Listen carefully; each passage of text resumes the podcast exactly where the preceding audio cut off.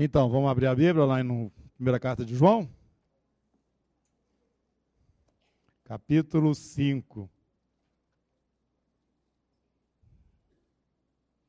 Nós vamos ler a partir do verso 10 e compartilhar então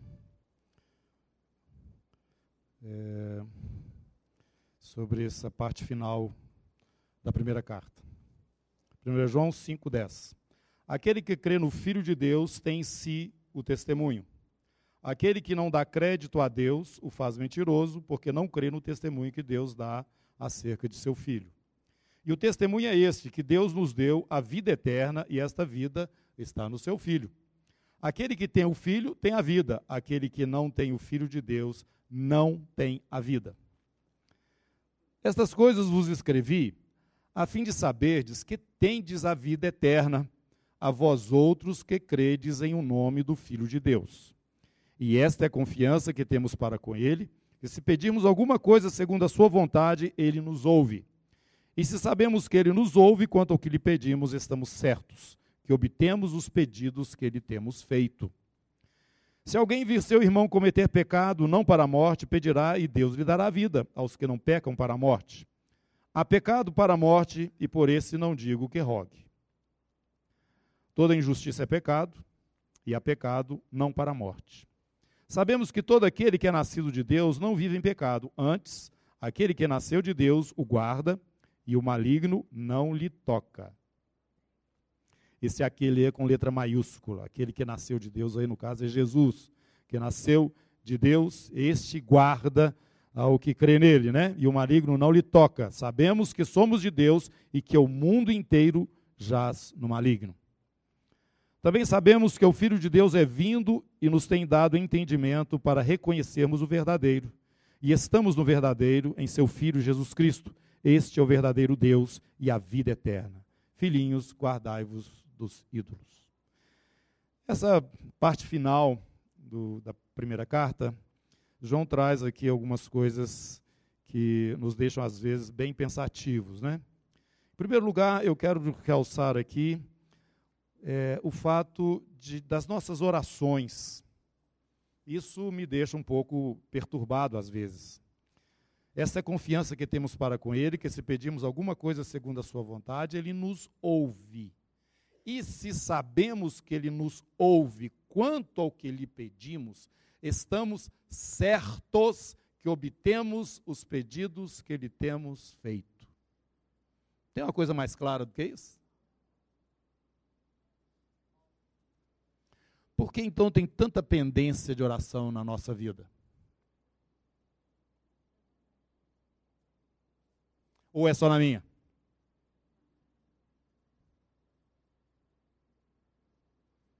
Pode responder, gente. Esta é a confiança que temos para com Ele, que se pedimos alguma coisa segundo a Sua vontade, Ele nos ouve. E se nós sabemos que Ele nos ouve, nós estamos certos que obtemos os pedidos que Ele temos feito. Eu gosto demais de João, da, da, daquilo que o Senhor tem falado no meu coração aqui nessa, nessa mensagem que ele traz, porque ele, é, ele é muito simples, objetivo, direto, não tem complicação. João vai direto no, no ponto. Mas a gente faz tanta oração, tanta oração, tanta oração, e a gente tem tido essas respostas, é isso que eu quero perguntar. O que está acontecendo então? Pedimos mal? Segundo a vontade dele? Nós temos um ponto aqui que é a vontade dele.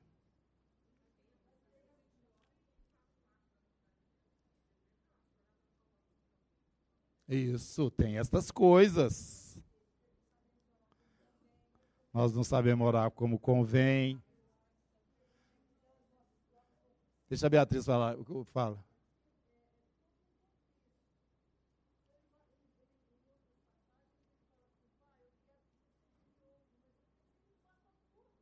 É, isso no caso é Jesus. É.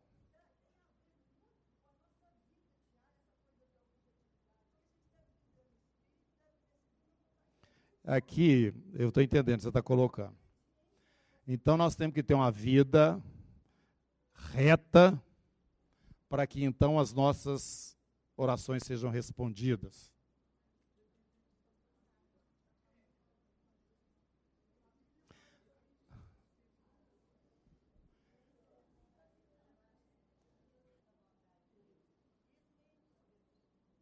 Amém. Amém. Isso é muito importante. Isso tem acontecido comigo. Nós precisamos de aterrizar. Isso que eu, que eu acho que é fundamental. João puxa a gente para baixo, bota a gente. Não ouviu o que a irmã falou lá, né? Ela falou a respeito do tempo em que essas coisas são respondidas e muitas vezes elas não são porque não é exatamente a vontade de Deus para nós, aquilo que vai ser bom para nós. Então nós temos que caminhar e viver nessa dependência de Deus para que aquilo que Ele quer seja realmente aquilo que aconteça. Falei mais ou menos dentro do que você colocou, irmã? Então tá bom, é isso aí. Então, irmãos, é, eu, eu já peguei aqui, deixa eu só fechar um pouquinho mais. Infelizmente, nós temos muitas pessoas aqui que gostariam de participar, isso é muito bom. Mas eu quero dizer para vocês que nós temos aqui uma palavra, duas, duas expressões aqui. Em primeiro lugar, está falando segundo a sua vontade. Né? E depois, se sabemos que Ele está nos ouvindo, estamos certos que obtemos. Nós vamos ter isso. Né? Então, isso tem que passar pela vontade do Senhor. Tem que passar pela vontade do Senhor. Agora, é, para a gente conhecer a vontade do Senhor, para então ter essa certeza, precisa de uma comunhão íntima com Ele, que reflete outras coisas, como você falou, comportamento, a nossa vida, né? Isso aí já é reflexo. Não é isso que determina que Deus vai responder, não. O que determina que Deus vai responder é se você está orando junto com Ele. Nós não sabemos orar como convém. Alguém falou aqui esse verso aí. Né? O Espírito nos ajuda nessa intercessão. Mas uma coisa é certa, irmãos: você estando mais íntimo ou menos com o Senhor, você tem que saber disso. Que é aquilo que Ele quer que precisa acontecer. E não exatamente, como já falei aqui no princípio, nós enxergamos aqui muito superficialmente as coisas. E muitas vezes nós queremos, baseado nessa nossa visão, que as nossas orações sejam respondidas. Então há necessidade sim de um ajuste fino, o irmão está falando aqui, João está falando. É importante que você conheça a vontade de Deus. E o pano de fundo aqui das ministrações todas nossas, já há algum tempo, é o Espírito Santo de Deus encaixando, ouvindo para o seu lugar próprio dentro da igreja. Nós entendemos que está meio de lado. Ele precisa assumir o lugar como no princípio era. Ele tem que ser o líder, ele tem que conduzir todas as coisas. O Espírito sabe e perscruta as entranhas de Deus, é o que Paulo fala. E ele pode nos revelar aquelas coisas que são de Deus. Por isso, a nossa intimidade com Ele é algo fundamental e nós estamos sempre insistindo aqui. Na primeira parte, aqui, no primeiro capítulo, a gente repete várias vezes, mas é muito bom você lembrar disso. Verso 3: nós temos visto, ouvido, anunciamos a todos vós outros, para que vós igualmente mantenhais comunhão conosco. É a mensagem de João aí para os irmãos, né? Ora, a nossa comunhão é com o Pai e com seu Filho Jesus Cristo. Ele vai ensinar isso também na sua, no seu evangelho. Que nós fomos trazidos para uma comunhão agora com o Pai e com o Filho, Jesus Cristo.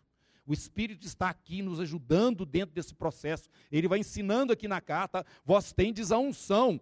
E a garantia desse nosso, nossa ligação com o Senhor é a presença do Espírito Santo já hoje na nossa vida. Então nós precisamos, irmãos, dessa intimidade que o próprio Espírito de Deus que já está em você, está em mim, nos proporciona, desde que nós realmente assim o queiramos. Aí nós vamos começar a perceber a vontade de Deus tem intimidade. Exemplo clássico que nós temos na, na palavra de Deus, Maria. Maria lá aos pés de Jesus. Ela passou a ter conhecimento de alguma coisa que as outras pessoas não sabiam, e Jesus falou, ela fez algo aqui que agora sempre vai ser dito a respeito dela, onde o evangelho for pregado. Por quê? Ela percebeu alguma coisa, ela viu uma coisa, antes de todos os outros, intimidade. Ela escolheu a boa parte, portanto, isso não lhe será tirado. Foi a única que conseguiu ungir Jesus para a morte. E Jesus falou isso. Então, irmãos, nós temos que entrar para dentro dessa comunhão, porque essa comunhão é com o Pai e com o Filho. O, o que está acontecendo agora, e João está nos mostrando aqui, é que essa, essa, esse grupo, vamos chamar de grupo assim, né? É, o Pai, o Filho e o Espírito Santo, a igreja é um bloco só agora. Capítulo 17, Jesus fala isso, Pai, para que eles sejam um, assim como eu sou um contigo, e ele vai falando, misturando todo mundo. Misturando o pai, misturando as ovelhas dele, misturando o povo dele. É muito importante você entender esses limites, como nós estávamos falando desde aqui do princípio dessas ministrações. João traz limites. Próximo não é irmão e irmão também não é próximo. Gostar não é amar e amar também não é gostar. Vamos separar essas coisas e nos entender.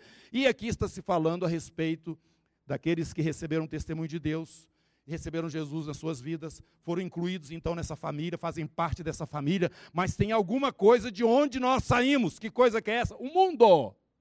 Estou explicando isso aqui o tempo todo. Esse mundo tem conflito conosco. Você já discerniu o mundo na sua vida? Você saiu dele e ele já saiu de você? Será que você está percebendo exatamente onde está essa linha divisória? É importantíssimo isso você saber o que é mundo o que não é mundo, porque o mundo te odeia. Foi isso que ele ensinou aqui para nós. Ele não quer nada de bom para você, e essa é a vitória que vence o mundo. Capítulo 5, verso 4. Todo que é nascido de Deus vence o mundo, e essa é a vitória que vence o mundo, a nossa fé. Quem é o que vence o mundo, senão aquele que crê ser Jesus, o Filho de Deus? mas se eu nem sei o que é mundo, se eu não sei é, dessas coisas, como é que como é que eu vou poder lutar? Como é que eu vou poder me defender? Como é que eu devo me posicionar? Irmãos, você precisa fazer uma avaliação mais séria da sua vida com o Senhor. Jesus e o Evangelho não é um adereço ou mais alguma coisa na sua vida. Se não for a principal, está tudo fora de ordem, ou talvez você nunca encontrou Jesus como este que João testifica, o Filho do Deus vivo, aquele que escandalizou todo mundo, vocês têm que comer da minha carne, vocês têm que beber do meu sangue. Só loucura! Você crê que esse homem aí, nós conhecemos o pai e a mãe dele, ué, é filho de Deus? Para onde iremos nós? Só tu tens as palavras de vida eterna, e nós temos crido e conhecido que tu és o Cristo, Filho do Deus vivo.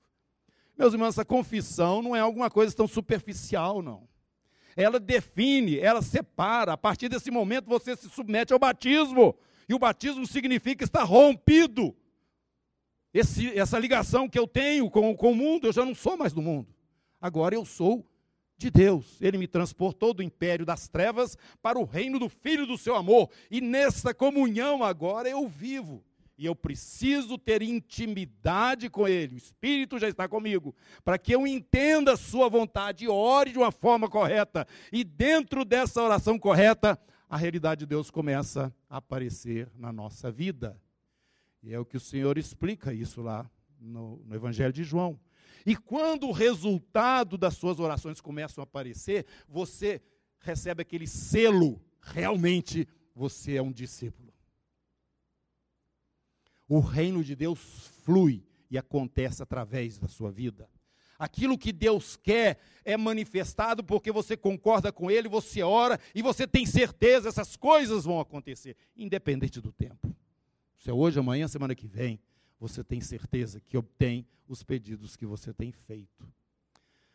Então, a nossa palavra aqui, fechamento, João vai chamando a atenção para esses detalhes que não são poucos, que não são pequenos e ele continua dizendo aqui uma coisa muito importante: se alguém vir seu irmão cometer pecado não para a morte, pedirá a Deus e lhe dará vida.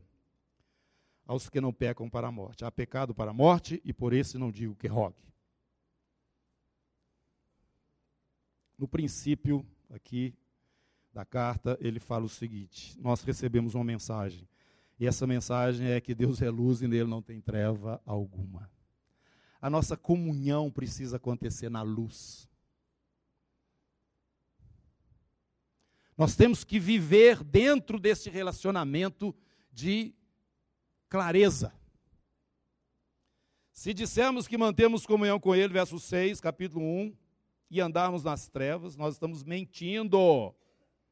Não estamos praticando a verdade. Se, porém, andarmos na luz como Ele está na luz, nós mantemos comunhão uns com os outros. Esta é a comunhão nossa uns com os outros, nossa com Jesus, com o Pai, com o Espírito Santo. Essa é a nossa turma. Para viver nessa turma, você precisa estar continuamente na luz, porque Deus é luz. Você tem que amar, porque Deus é amor. Não há como você dizer que teme a Deus, que honra a Deus, que ama a Deus, se você não ama o seu irmão. Você prova que ama a Deus amando o seu irmão. Este é o ambiente da nossa turma. E é necessário luz continuamente. Mas ele explica aqui, ó. Tiago também está, nos, nos, nos fala sobre isso, que aquele que domina a língua é perfeito varão. Perfeito varão. Nós tropeçamos em muitas coisas. E João já fala isso. Se porventura tiver algum tropeço, se tiver algum erro, não é isso? Capítulo 2, 1 João, verso 1, nós temos um advogado diante do Pai. Então, embora vivamos neste ambiente santo, tropeçamos ainda, mas temos disponível para nós o sangue de Jesus, que nos purifica do nosso pecado e nos mantém nessa liberdade contínua da comunhão uns com os outros e com o Senhor. Você não tem mais do que se envergonhar, não tem mais nada para ficar tratando. O Senhor te perdoou, porque você está na luz, o pecado aparece, claro. Então você reconhece diante de Deus, pede perdão e o Senhor te purifica de todo o pecado e de toda a iniquidade. Você mantém a comunhão. Mas ele continua no capítulo 1, falando o seguinte: mas tem algum problema aí, irmãos. Olha aí. Versículo 8. Aliás, versículo 9 em diante. 9, 10 e 11. Aquele que diz estar na luz e odeia o seu irmão, até agora está nas trevas. Aquele que ama o seu irmão permanece na luz, e nele não há nenhum tropeço. Aquele, porém, que odeia seu irmão está nas trevas, anda nas trevas, não sabe para onde vai, porque as trevas lhe cegaram os olhos. Aqui a coisa ficou um pouco mais complicada. E você se lembra que nós saímos lá do final do da, da carta, quando João está falando a respeito do maligno. Maligno não lhe toca. Mas está acontecendo alguma coisa que é uma negação dessa comunhão e dessa convivência. Jesus, quando ensinou os seus discípulos a orar, ele falou o seguinte: vocês vão orar e lá no meio da oração ele fala: perdoa as nossas dívidas, assim como nós perdoamos aqueles que nos têm ofendido, né? Mas ele continua, parece que não tem muita ligação, mas ele continua. E o que mais que ele fala? Não nos deixes cair em tentação, mas livra-nos do diabo. O mal é o diabo. Então, quando no nosso meio nós negamos essa comunhão na luz, pelo fato de não queremos perdoar uns aos outros, nós começamos a entrar por um túnel escuro. Dali para frente você já não tem mais referências. Dali para frente a coisa fica muito difícil, cada vez mais. Se não houver um quebrantamento e um retorno vai se colher o quê? O que, que a gente colhe de uma vida assim? Jesus explica isso para Pedro no capítulo 18 lá de Mateus. Quantas vezes eu devo perdoar? Até sete, sete, vezes? Não, até 70 vezes sete, né? Você sabe daquela história. Mas eu quero o final da história. Jesus fala o seguinte: olha aqui, ele deu, é, contou a história né, de alguém que foi perdoado por um valor pequeno e depois um valor muito grande e não quis perdoar uma pessoa que tinha um valor pequeno de dívida com ele. E Jesus nos fala que o primeiro Senhor que perdoou muito, ele chamou aquele que não quis perdoar pouco e falou assim: bom, então agora você paga tudo. E, e se você não tiver dinheiro para pagar, seus filhos pagam com os filhos, né? Eu não tinha condição de pagar, irmãos. É aí, a verdade é essa. E Jesus explica isso no mundo espiritual é o seguinte, gente: aquele que não perdoa, ele é entregue aos flageladores. Você sabe o que é flagelador? Demônio. Os demônios começam a flagelar a vida daquele infeliz. Porque ele acha que ele não tem que perdoar. Mas ele não está tinando para o tanto do perdão que ele tem recebido do Senhor. Isso é treva. Isso nós não podemos levar de qualquer jeito. Ah, não, da, da, Deus trata isso mais na frente. Não, pode parar, irmão, pode parar. Porque aquele que odeia o irmão, aquele que não libera perdão para o irmão, aquele que tem um coração fechado para o irmão, ele está nas trevas, anda nas trevas. E não adianta falar que você sabe pregar o evangelho, que você conhece a Bíblia, não adianta nada dessas coisas. Nada. Por isso que João é muito bom, né, na forma de colocar as coisas. Ele vai pontualmente. Então, sonda seu coração, meu irmão. Jesus falou o seguinte: você acha que você está bombando aí, né, Laodiceia? Você está dizendo, não tenho falta de coisa alguma, está tudo bom na minha vida. Você é pobre, você é cega, você está nua. Aquilo que os olhos não veem, mas eu vejo, os meus olhos são como chama de fogo. Então, queridos irmãos, nós temos que tratar essas coisas no nosso meio. Perdão é fundamental. Quando nós ficamos segurando e não liberamos perdão, nós estamos omitindo a quantidade do perdão que Deus deu a nós. E no mundo espiritual essas coisas não passam batidas.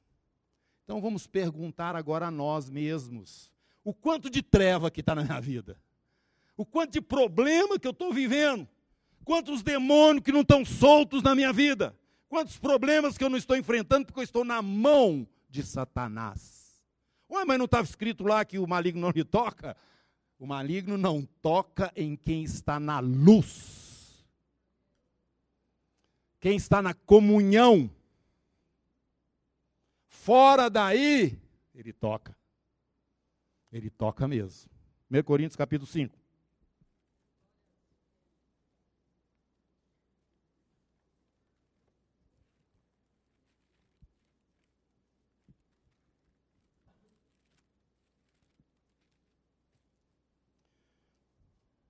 Verso 6. Aliás, antes.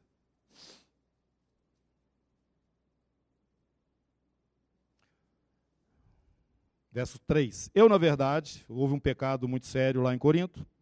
Eu, na verdade, ainda que ausente em pessoa, mas presente em espírito, já sentenciei como se estivesse presente, que é o autor de tal infâmia. Seja, em nome do Senhor Jesus, reunidos vós e o meu espírito, com o poder de Jesus, nosso Senhor. Olha a comunhão aí. Entregue a Satanás. Esse é o maligno. Não nos deixes cair em tentação, livra-nos do maligno.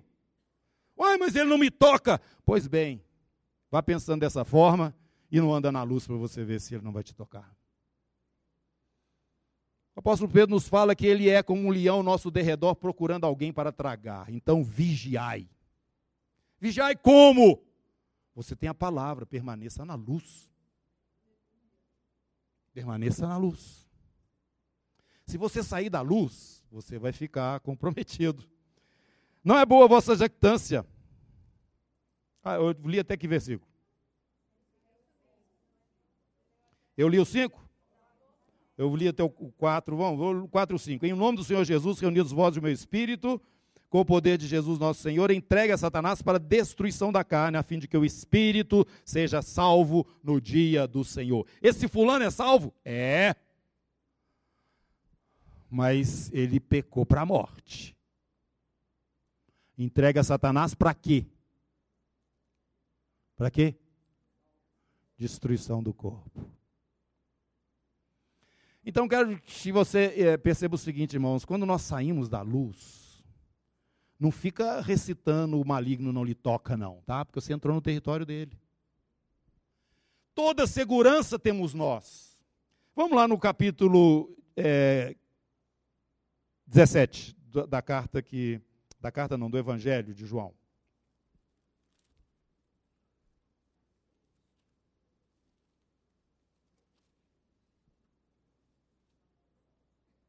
Olha o que Jesus está falando aqui. Verso 11.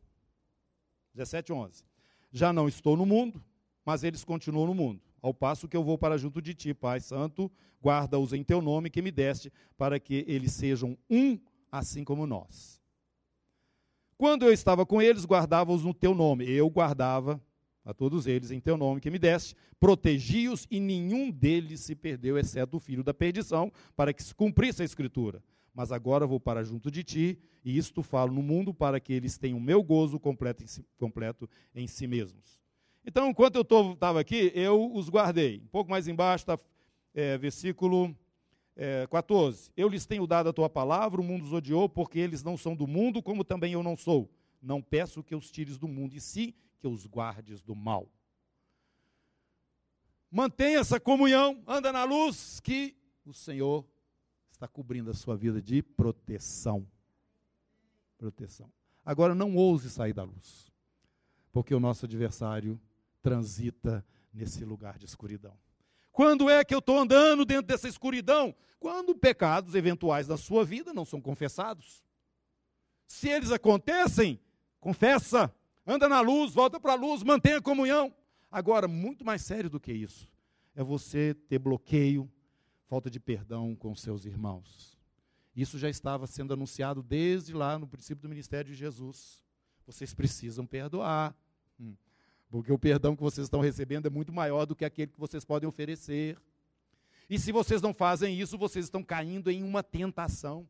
E caindo em tentação, o maligno entra o maligno entra, os flageladores chegam. E eu quero perguntar para os irmãos: será que nós não estamos com a nossa casa cheia de flageladores? Será que grandes problemas da nossa vida não estão relacionados com isso? Será que muitas coisas que nós estamos aí, dia após dia, empurrando e tentando superar, não são consequências desses flagelos porque nós não admitimos perdoar os nossos irmãos?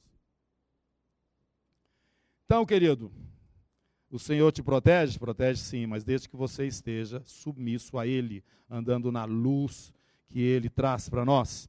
O maligno está presente. Por duas vezes, Paulo fala que ele tentou ir até Tessalônica e o diabo impediu. Então, ele está funcionando. O diabo está presente, está funcionando. Ele é um leão andando ao nosso derredor, então ele está farejando, ele está olhando. Em, em, em, a carta aos Efésios, o apóstolo Paulo fala o seguinte: olha, vocês precisam de andar de armadura. Porque vocês têm um adversário. E esse adversário ele manda setas ou, ou dardos inflamados. O que, que, é isso? É um diabo que está vencido? Um diabo que já está morto? Não, não. Se a fé, o escudo da fé não estiver erguido, irmão, você vai sofrer. Então, essa expressão aqui, eu gostaria de colocar um pouco de luz nela para que nós não ficássemos é, mal é, informados, né? Que toda injustiça é pecado. Agora temos pecados que são para a morte. Sabemos que todo aquele que é nascido de Deus não vive no pecado. Antes, aquele que nasceu de Deus, que é Jesus, este guarda estas pessoas e o maligno não lhe toca. Sabemos que somos de Deus e que o mundo inteiro jaz no maligno o mundo inteiro jaz no maligno. Então, mais uma vez, queridos irmãos, eu gostaria de chamar sua atenção, nós estamos terminando aqui nesse semestre o estudo aqui é, da carta de João e dos ensinos de João, que vai continuar como pano de fundo, porque isso aqui é a mensagem de Deus para a igreja, né? É, entendendo que nós temos um povo que precisa ser reconhecido como tal esse povo que faz parte da, dessa comunhão. E dentro desta comunhão existe uma orientação direta de Deus para nós. Nós temos que permanecer na luz. Se nós permanecermos assim, nós estaremos livres do nosso adversário, nós estaremos sabendo enfrentar o mundo, o maligno, e estaremos também em condição de trazer a manifestação do reino de Deus com propriedade, porque nós temos o testemunho de Deus junto conosco, que Jesus Cristo é o Filho do Deus vivo e que ele há de reinar sobre todos e tudo, porque nele o Senhor fez convergir todas as coisas. Então, dentro desse entendimento, eu quero agora finalizar dizendo aos irmãos da necessidade que nós temos de nos esforçar para mantermos esta comunhão. Nós temos que nos esforçar, nós temos que trabalhar para termos comunhão. E aqui eu, eu volto naquilo que eu já falei. Muitas vezes nós entendemos a comunhão é muito com a nossa noção natural, né? nosso pensamento natural. Quando para o Senhor, quase que 100% das vezes, é um pouco diferente. Irmãos, essa comunhão ela exige tempo. Tá? Tempo. E nós temos clamado aos irmãos da comunidade aqui que reservem pelo menos dois dias na semana, um, per um período em dois dias da semana para a gente estar junto. Adorar o Senhor aqui no domingo e um dia lá na casa. Encontrar lá na casa com os irmãos. Isso não é alguma coisa que, se der, eu vou fazer, não. Isso é vital. Nós temos que nos aproximar. Existe uma comunhão espiritual que está sendo manifestada e produzindo alguma coisa que Deus quer em nós e através de nós. Deus opera no mundo não é através da igreja? Não é na concordância das nossas orações? Não é no nosso caminhar juntos como família do Senhor? Estou perguntando, é? É.